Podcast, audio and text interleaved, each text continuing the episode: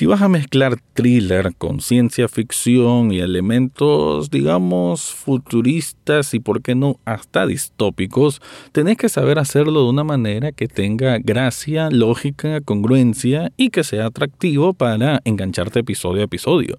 Y digamos que The Consultant o El Consultor esta serie que salió en Prime Video para el mes de febrero, digamos que sí tiene un poco de ese enganche necesario para que te atrape su historia, sus misterios, sus conspiraciones. Sin embargo, para la parte final se derrumba por simplemente carecer de cualquier lógica. De eso es lo que voy a estar hablando en este episodio. Análisis cinéfilo y seriéfilo de la actualidad. Esto y más en el podcast Echados Viendo Tele. Esta es una producción desde Nicaragua de Rafael Lechado.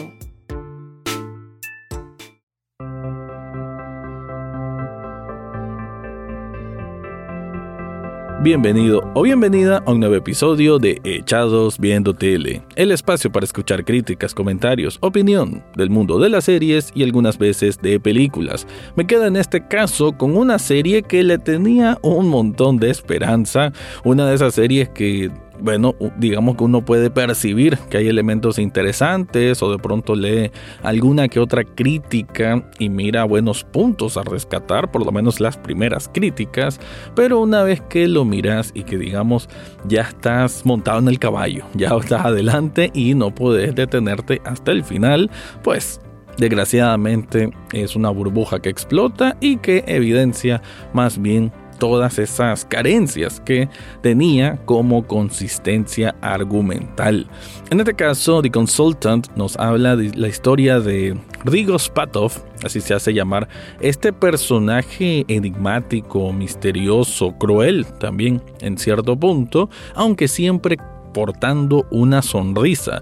La sonrisa de este gran, gran actor que es Christoph Waltz, que de hecho todos los pósters y en todos los trailers obviamente aprovechan la calidad de este actor que lo reconocemos por las películas con Quentin Tarantino y que fue el mayor motivo comercial, ¿no? De dar a conocer esta serie. Él viene siendo el consultor, por algo el nombre, que llega a una empresa de videojuegos para celulares, para móviles, que está localizada en Los Ángeles, Estados Unidos, y que él llega a asumir las riendas de esta empresa Luego que, y esto pasa en los primeros cinco minutos, pasa una catástrofe, digamos así, y tiene que asumir, asumir en vez del CEO que estaba antes, que era un muchacho muy joven, como unos veintitantos años, y que, bueno, había hecho una firma de un contrato un poco extraño en que cedía, por así decir, los derechos de mandar sobre esa empresa a este hombre que es prácticamente un completo extraño un hombre que había llegado dos semanas antes y que de alguna manera había convencido al director o al, bueno, al creador de esta empresa como tal a cederle la misma empresa una vez que éste ya no pudiera hacerlo. Entonces los personajes que van a servir como parte de los espectadores, por así decir, en cuanto a que van a tratar de descubrir qué es lo que está pasando, qué es lo que oculta este Rigo Spatov y por qué está ahí, van a ser dos personas. Una muchacha joven que esta actriz, la verdad, eh, creo que es lo que más rescato de esta serie y, bien, bien rescatable, es la actuación de esta joven actriz que la recuerdo como la amiga de Sidney Sweeney en la primera temporada de The White Lotus y que se nota que ella puede ponerse a tuto una, una serie, ¿no? O sea, tiene una buena dinámica emocional y creo que en lo que se le exige en esta serie lo cumple y a cabalidad. Para mí lo más destacable de la serie insisto. Ella era una, bueno, una asistente, pero que en realidad tenía un otro tipo de cargo, otro nombre, como que era un poquito más creativa o algo así, y que digamos era la más cercana al antiguo director. Y por otro lado está un programador que, por cierto, esto ya lo grabé para el programa de televisión de Chados Viendo Tele y mencioné que era el mismo actor de Hereditary, pero en realidad es su hermano. Eh, y tienen una diferencia de edad, ni siquiera son gemelos, pero es que se parecen un montón. Y este, este hombre, bueno, tendrá unos 28, 30 años, es programador, está un poquito frustrado porque digamos de que él ha tratado de, de, desarrollar un propio juego y no se lo han aprobado nunca. Y digamos que él se lleva la vida un poco más relajado, ¿no? Tiene su novia con la que quizás pronto se vaya a casar, viven solo los dos, no tienen hijos. Y cuando ocurre todo este desbarajuste ¿no? de la empresa en que llega este nuevo jefe, al final así se le puede ver, este consultor que asume como nuevo jefe, pues él va a ser de los primeros que va a tener esa chispa de descubrir qué está pasando, quién es él realmente y por qué este jefe es tan extraño. No puede subir escaleras, eh, le gusta tener ciertos dulces específicos en su escritorio y una de las primeras medidas que toma este jefe es despedir a un montón de personas. Así que ellos dos son los que van a servir como para escarbar qué es lo que realmente oculta este Rigus Patov y por ahí digamos que la serie va funcionando poco a poco porque las capas de misterio que van desvelando se vuelven, eh, bueno, que tienen bastante intriga, ¿no? Tienen ese elemento de intriga, de thriller que te va atrapando, pero a medida que se meten más en el agujero de descubrir más cosas, es ahí donde la serie va perdiendo y mucho. Pero bueno, te quiero seguir contando, pero antes te voy con este anuncio.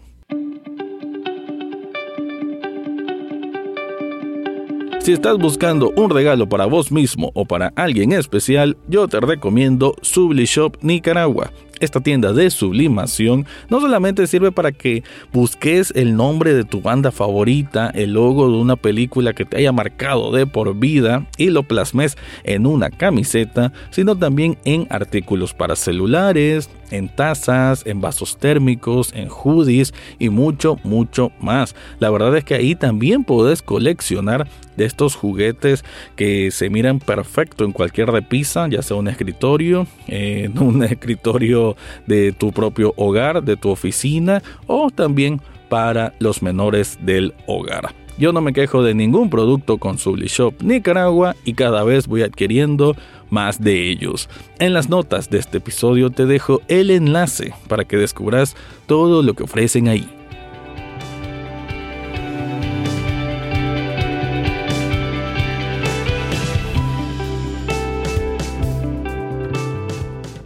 Cuando digo de que entre más van escarbando y más van sacando cosas del agujero es cuando la serie va perdiendo, es porque hay que tener una a ver, hay que saber dar congruencia. Cuando, y esto tiene que ver mucho, mucho con el esqueleto de una historia. Y el esqueleto de una historia es su argumento, es su guion. Y por eso yo insisto muchísimo en esto, que el guion es lo que te da el armatoste para que una producción funcione. No solamente, hay muchos otros valores de producción, de los actores, de la dirección misma. Y digamos que en dirección la serie no peca de nada, está bastante prolija.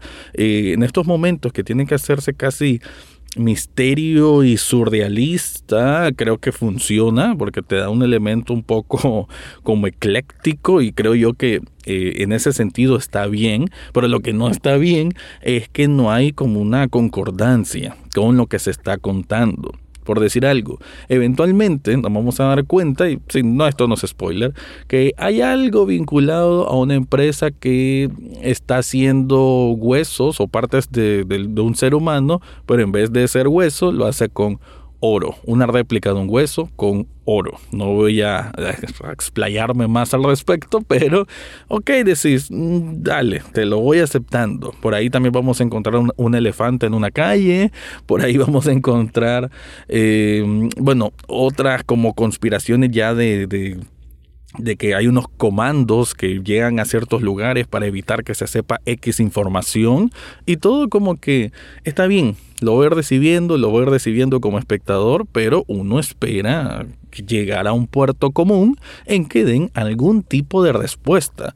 Yo no estoy mal con que los misterios se vayan acrecentando, me gusta pero un misterio, sobre todo cuando estás jugando en los terrenos de la ciencia ficción, si no lo sabes resolver o dar parte de la solución del enigma, simplemente estás haciendo un pésimo trabajo. Y esta serie, creo que el final, mi, impresión es que causa disgusto sí, los primeros episodios me va enganchando, me parece interesante.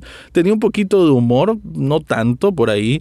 Eh, una crítica que había leído decía que era como The Office mezclado con Severance y bueno, nada que ver con ambas. Severance es mil veces mejor serie. Bueno, Severance para mí es una de las mejores series de los últimos tiempos, ¿no? Por lo menos de la que pinta más interesante de las últimas series nuevas de los últimos tres años. Creo que Severance está ahí en un top 3, pero esta no es ni parecido, pero para nada, ¿no? Severance, todo lo bien elaborado, cada estratagema del, del argumento confuso, pero que va alimentando un, misterio de conspiración, ahí está todo bien hecho. Aquí no, aquí es simplemente perderte con una pista falsa sobre algo que no llega a nada y que ya en su episodio 8, que eso sí, por lo menos son episodios cortos, como de media hora.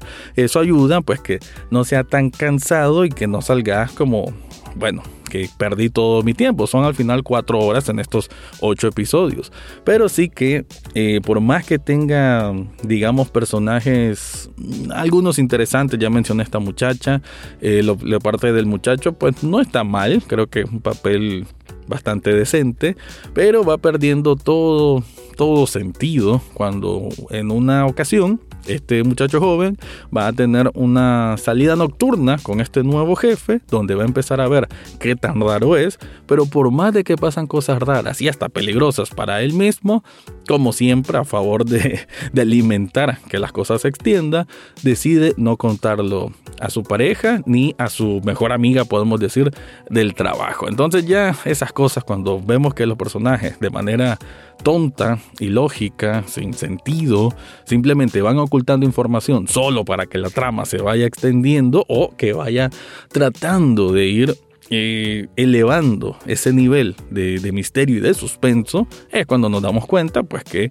hay un argumento que no logró solidificarse, un argumento que eh, solo está a favor del factor sorpresa, que creo que a eso juegan casi siempre, como a un twist que, a ver, es otro punto, un twist funciona cuando tiene cierto objetivo que, que, tiene sentido para algo posterior o que va a relacionarse con algo de antes. Aquí no, son factores sorpresas que no caen siquiera al término twist y que al final de estos ocho episodios te vas a encontrar con una serie que tiene más preguntas que respuestas y que como que están forzando, y eso se me hace muy lame, ¿no? Muy, muy lamentable, que están forzando una temporada 2 para tratar de juntar todos esos misterios, pero que sinceramente yo, si acaso hacen una segunda temporada, porque incluso es de las pocas series que, me, que atrevo a decirme, no la merece. Ojalá la cancelen, porque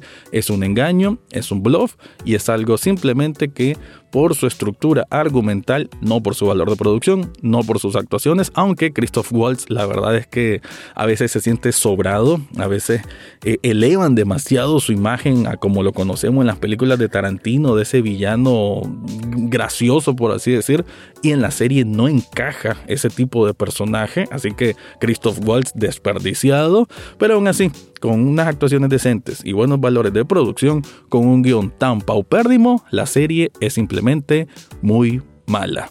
Con eso me voy despidiendo. Te recuerdo que Echados Viendo Tele también es un programa en televisión, sábados y domingos a las 9 de la noche en Canal 8.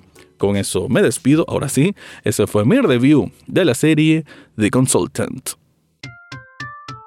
Eso fue todo por hoy en Echados Viendo Tele. No olvides suscribirte desde tu sitio favorito, ya sea Spotify, Apple Podcast, Google Podcast o hasta en YouTube. Gracias por escuchar y serán hasta la próxima semana.